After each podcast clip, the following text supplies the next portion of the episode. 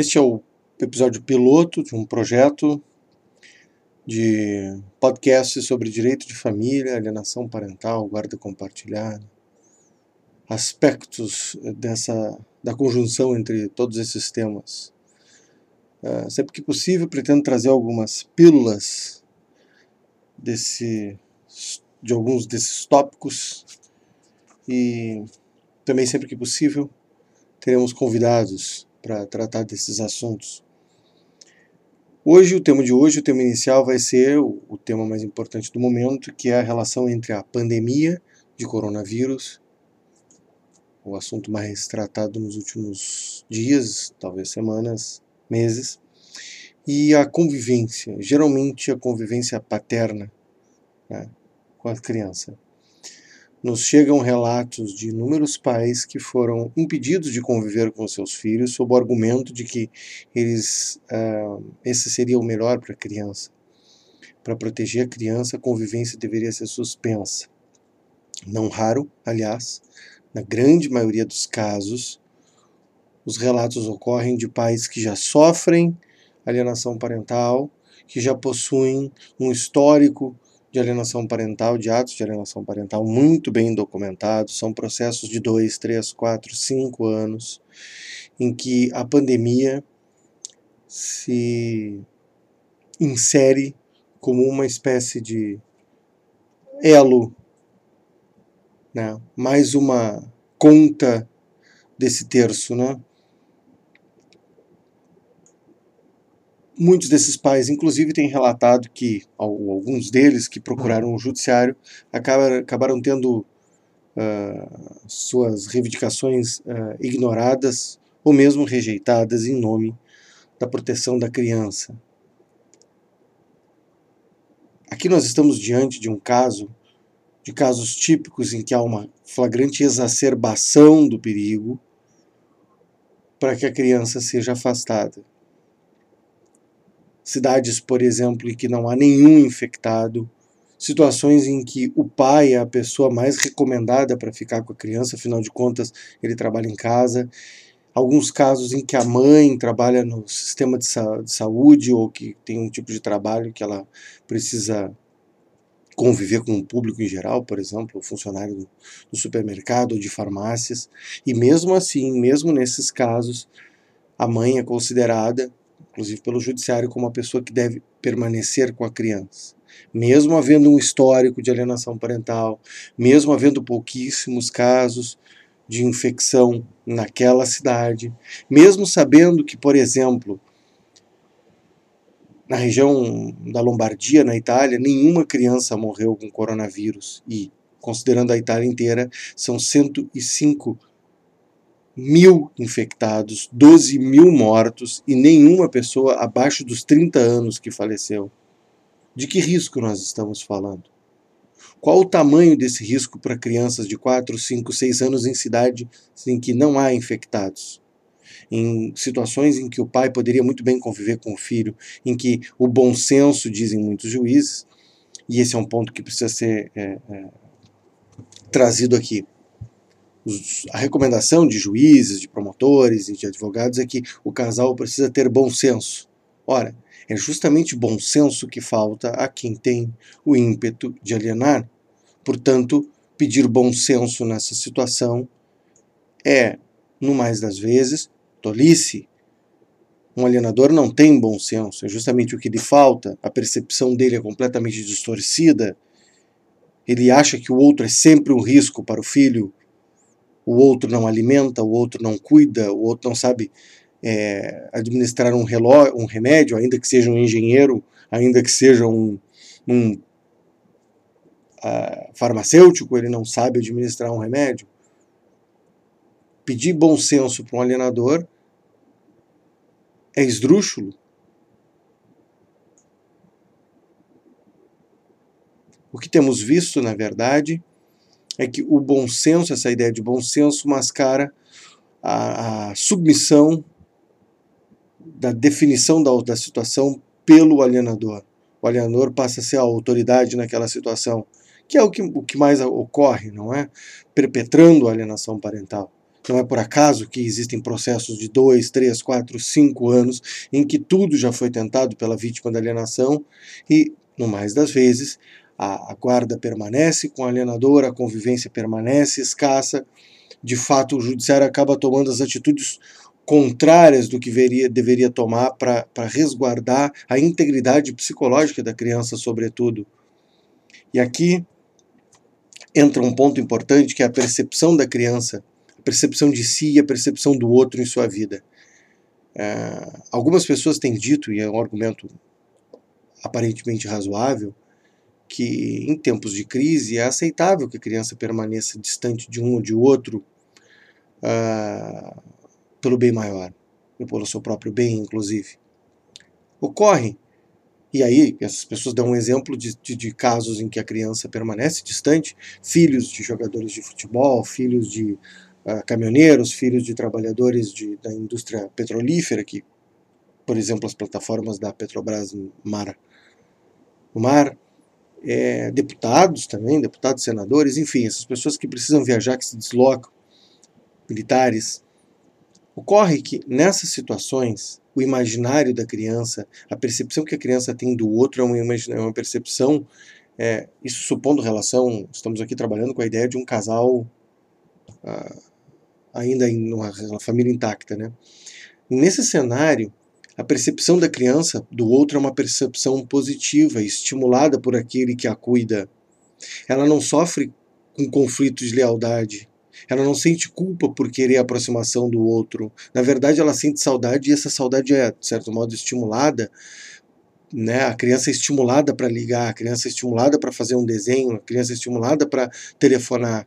A criança anseia pelo contato e o contato é facilitado. As ligações, quando ocorrem, são diárias, são duas ou três vezes por dia. A criança não se sente abandonada. É diferente nos casos de alienação parental, ou de litígios em que há a presença da alienação, ou, no mínimo, o, o esvaziamento da figura, geralmente paterna, nesses casos, nesses casos, a criança percebe o conflito de lealdade, ela já vem convivendo de modo espaçado com o outro afastá-la em, razão da epidemia é mais um tijolinho nessa construção da ideia de que o outro é um acessório, de que o outro não é tão importante, de que o outro é um estorvo, inclusive. O que, o que se imagina que uma mãe uh, que, aliena, que faz alienação parental diz para os filhos? Quando o pai fica afastado, obviamente ela diz: Olha, nós estamos te afastando para o teu bem, porque há uma doença aí.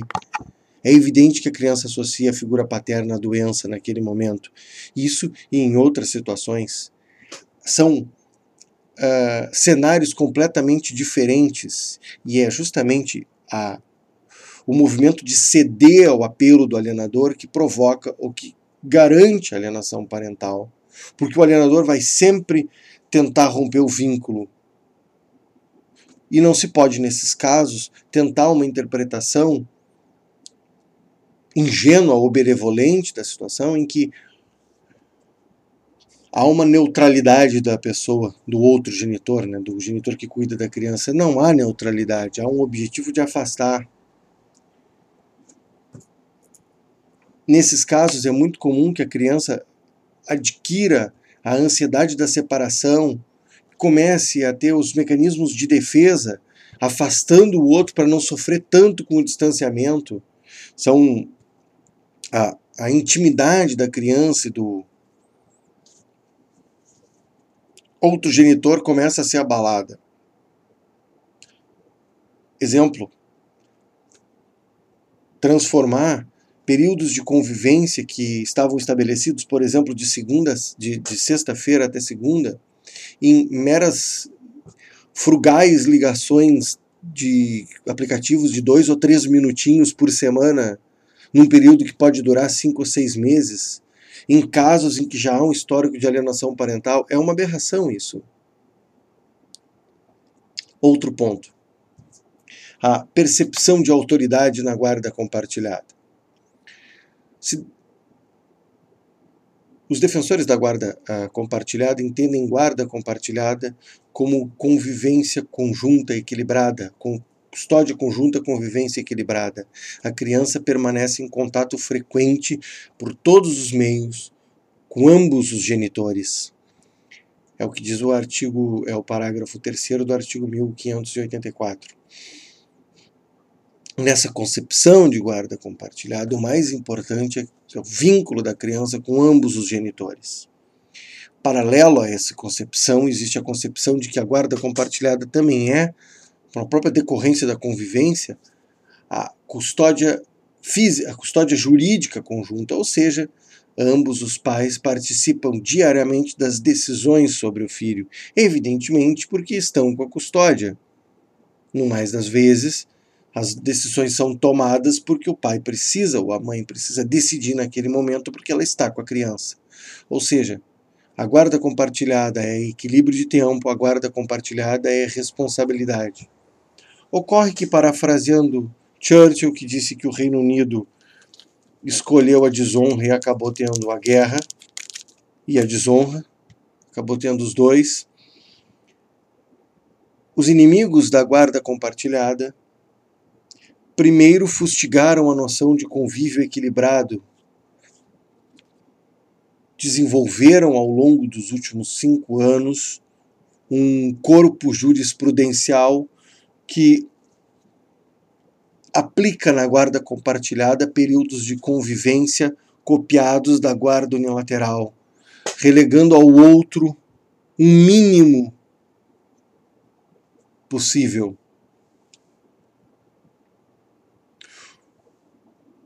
e estabelecendo, além disso, a residência habitual. O estabelecimento da residência habitual não só reduz a convivência, mas também, eis a ironia, esmaga a ideia de compartilhamento de responsabilidades porque cria uma autoridade, ou, como disse a ministra Nancy Andrighi em certo voto, uma potestade que não deveria existir, a ideia de uma residência habitual cria uma potestade que não deveria existir. De fato, o que ocorre nessa guarda compartilhada muito disseminada no judiciário é que o que se tem é a guarda unilateral, em que a mãe é a autoridade e a figura que convive mais com a criança. Nesse cenário, é compreensível o que se vê ou seja, os atos de alienação parental travestidos de zelo por conta da epidemia. Por que, que a criança vai ficar com a mãe? Por que, que ela não fica com o pai nesse período? Afinal de contas, ela já fica tão pouco com o pai. Já que estão todos em casa, por que, que não se pensa fora da caixa e se estabelece a convivência exclusiva com o pai por dois ou três meses, como se fosse um período de férias? Por que, que não se julga caso a caso? Não é isso que se vê. O pedido de bom senso geralmente é um pedido para que o pai aceite se afastar. E isso é inaceitável.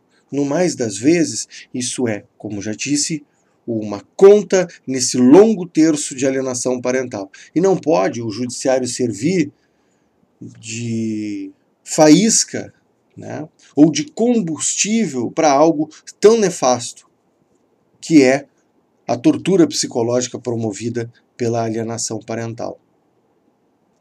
Isso, esse foi o podcast de hoje. Espero que tenham gostado, que perdoem os deslizes, as falhas. E se gostaram, uh, entrem em contato, comuniquem a aprovação que outros virão. Até mais!